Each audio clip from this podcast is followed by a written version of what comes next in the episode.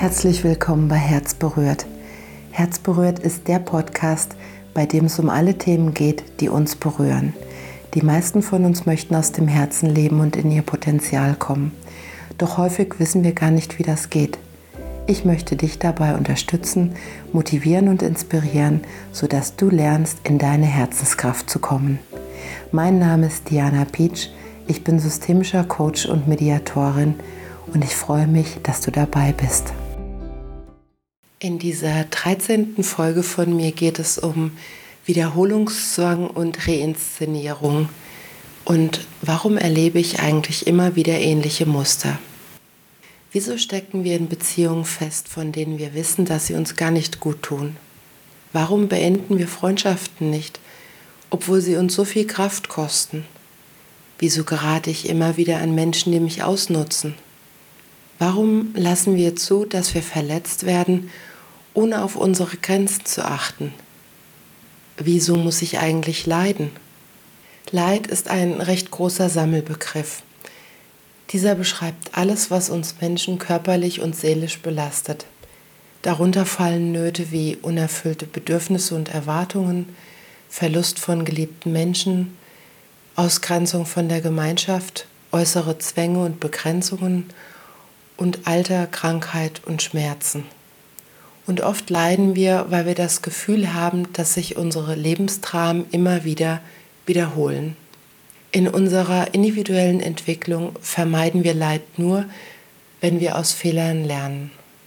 Und in diesem kurzen Beitrag von mir erfährst du, dass wir auch nach Gefühlen süchtig sein können und deshalb gewisse Situationen immer wieder durchleben, warum wir Menschen schmerzhafte Erfahrungen in unserem Leben wiederholen, also reinszenieren, warum wir kognitiv gesehen dagegen so schwer ankommen, welche Rolle dabei dein inneres Kind spielt und welche möglichen Lösungsansätze es gibt. Vielleicht kennst du es auch. Es gibt Gefühle und Situationen, die immer wieder auftauchen. Es gibt Gefühle und Gedankenmuster, die unser Leben maßgeblich bestimmen. Wenn wir beginnen, uns mit unserem Inneren auseinanderzusetzen, treten meist eher die schwereren Gefühle zutage, von denen wir uns gerne verabschieden möchten. Um mal einige davon zu nennen, das sind zum Beispiel Wut, Trauer, Angst, Einsamkeit, Ärger. Neurowissenschaftlich konnte nun gezeigt werden, dass wir Menschen süchtig nach Gefühlen sind, die unser Leben dominieren. Jetzt denkst du dir sicherlich, aber ich bin noch nicht süchtig nach Einsamkeit oder Angst ich möchte es doch loswerden und mich davon befreien. Und da gebe ich dir recht. Unser kognitiver Verstand möchte es natürlich nicht, denn es ist unangenehm und tut weh. Die Wissenschaft konnte aber zeigen, dass dabei die Neuropeptide eine große Rolle einnehmen. Diese Neuropeptide sind Botenstoffe, die immer wieder Wiederholungen hervorrufen. Sie wirken sich auf das Gehirn aus, ähnlich wie eine Drogensucht. Und da unser Körper süchtig nach Gefühlen ist, auch wenn sich diese für uns negativ darstellen, konstruieren wir Situationen, in welchen wir diese Gefühle immer wieder erleben. Obwohl du mit deinem bewussten Verstand diese Gefühle nicht möchtest, gibt es ein Gehirnareal, das genau danach süchtig ist. Und genauso wie ein Alkoholiker weiß, dass ihm der Alkohol schadet, greift er dennoch wieder zu diesem. Und auch das Aktivieren gewisser Gefühle kann eine Sucht sein. Eine Sucht, die oft schon in der Kindheit angelegt wird. Wir entwickeln gewisse Gefühls- und Emotionsmuster, die nach Wiederholung schreien und befriedigt werden möchten. Wie gehst du nun am effektivsten mit einer Sucht um? Indem du dir das, was dich süchtig macht, entziehst. Wie kommst du dahin? Indem du dir bewusst machst, dass du gewisse Gefühls- und Emotionsmuster immer wieder durchleben willst. Du kreierst die Situationen, in denen du diese Gefühle durchleben kannst. Der erste Schritt ist, in die Bewusstheit zu kommen. Sieh es als ein Gefühl an, das du nicht verdrängen solltest, sondern versuche, friedvoll mit dir umzugehen. Es lässt sich nicht verdrängen, da es dann zu einem späteren Zeitpunkt nur noch intensiver in Erscheinung treten wird. Aber lass dich von diesem Gefühl nicht überwältigen. Und wenn du lernst, so damit umzugehen, beginnt der Entzug. Bewusstheit ist also ein wichtiger Schlüssel zur Veränderung. Wenn wir immer wieder denselben Fehler machen, zum Beispiel uns den gleichen lieblosen Partner suchen, füttern wir damit unseren Wunsch nach Bestätigung einer negativen Grundannahme. Häufig haben Menschen die Grundannahme, nur über Leistung, Liebe und Anerkennung zu erfahren.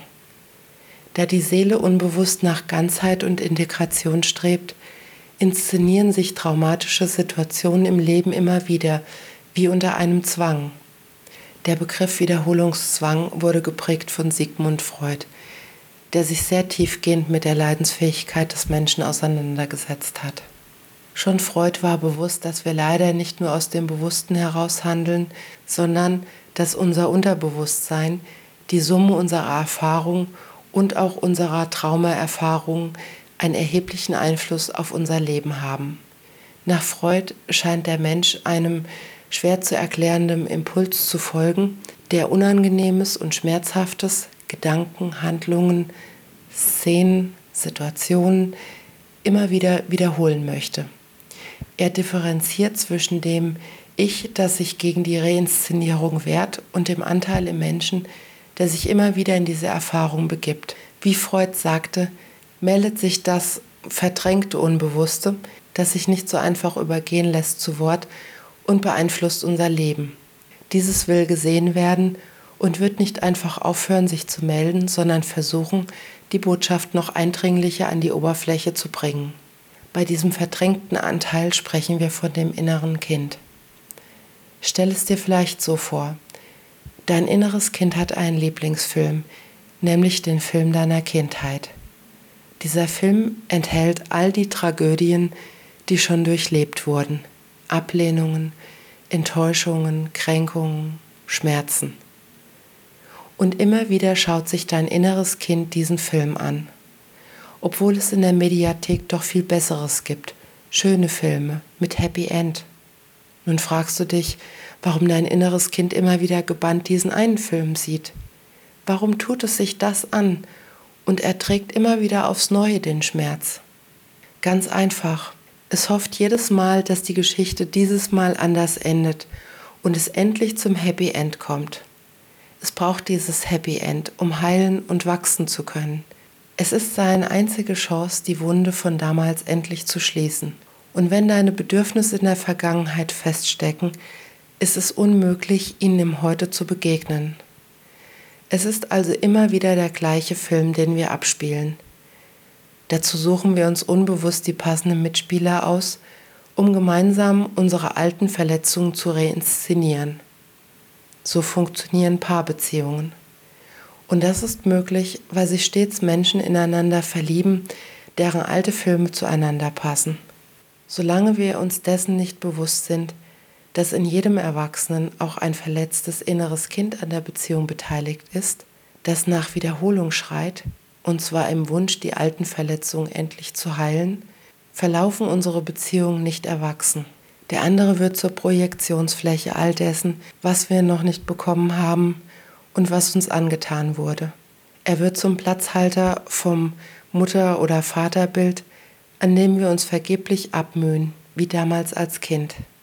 Vielleicht hast du dir auch schon gedacht, ich will niemals so werden wie meine Mutter.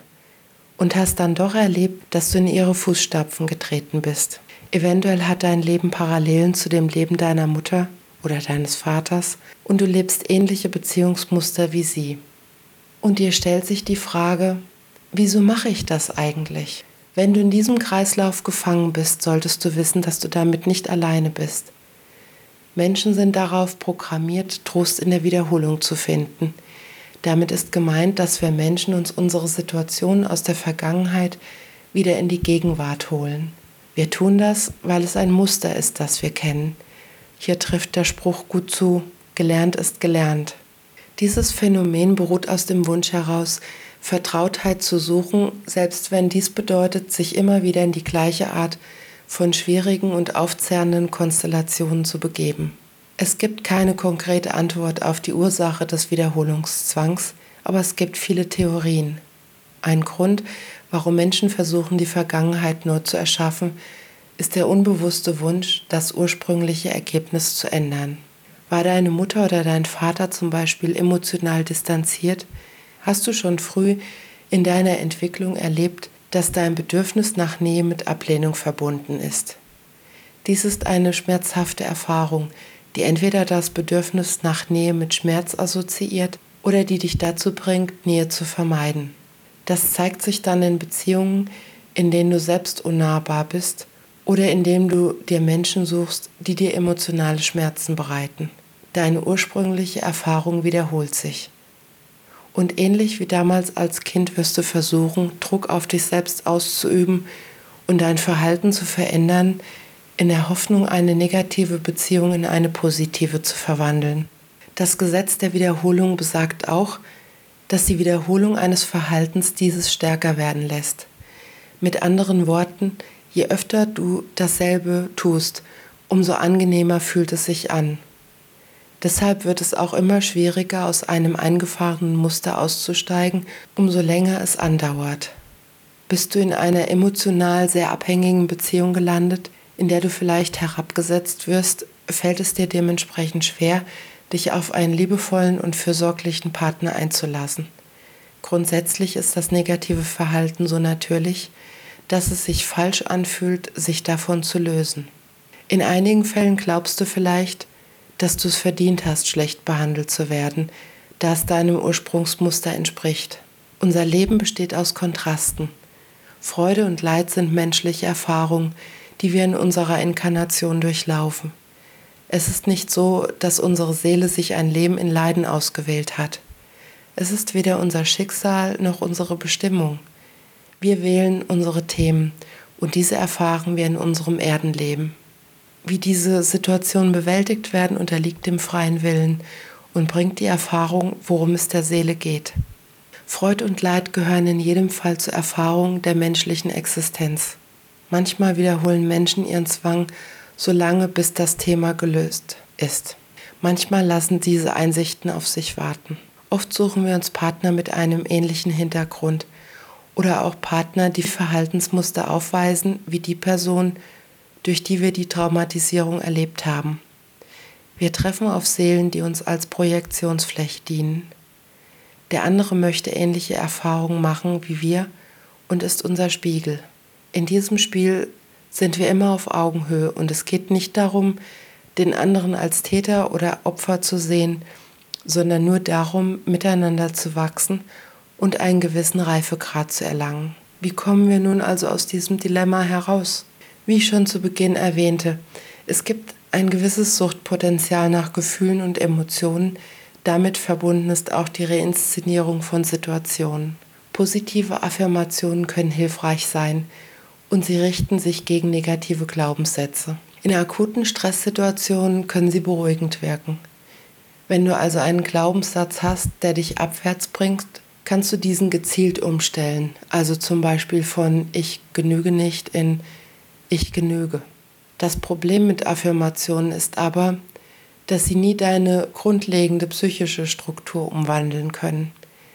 Was du aber tun kannst, ist, dir deiner bewusst zu werden, dir bewusst zu machen, dass du dein Drehbuch ändern kannst, dir Fragen zu stellen, um dich besser mit deinem Thema vertraut zu machen. Am besten beantwortest du die Fragen schriftlich. Nimm dir dafür Zeit. Diese Fragen könnten zum Beispiel sein, welches Gefühl, das dich heute noch schmerzt, kennst du bereits aus deiner Kindheit? In welche Situation gerätst du gefühlt immer und immer wieder? Wann warst du dieser Situation deiner Erinnerung nach zum ersten Mal ausgesetzt? welche zwischenmenschlichen, schmerzhaften Erfahrungen haben sich in deinem Leben mehrmals auf ähnliche Weise wiederholt? Wann und wie fand die erste Art dieser Erfahrung statt? Welche Enttäuschung, die du aus deiner Kindheit kennst, wiederholt sich in deinem Leben auch heute noch? Welches Problem aus deiner Kindheit begleitet dich heute noch? Deine Antworten können dir Hinweise geben, wie du das Thema noch vertiefen könntest. Ich hoffe, ich konnte dir mit diesem Beitrag Impulse geben. Solltest du Fragen haben, so kannst du gerne auf mich zukommen.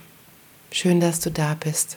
Wenn es dir gefallen hat, teile es gerne und abonniere meinen Podcast. Danke, dass du mir deine Zeit geschenkt hast.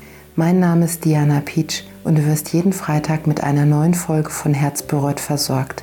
Ich freue mich, wenn du beim nächsten Mal wieder dabei bist.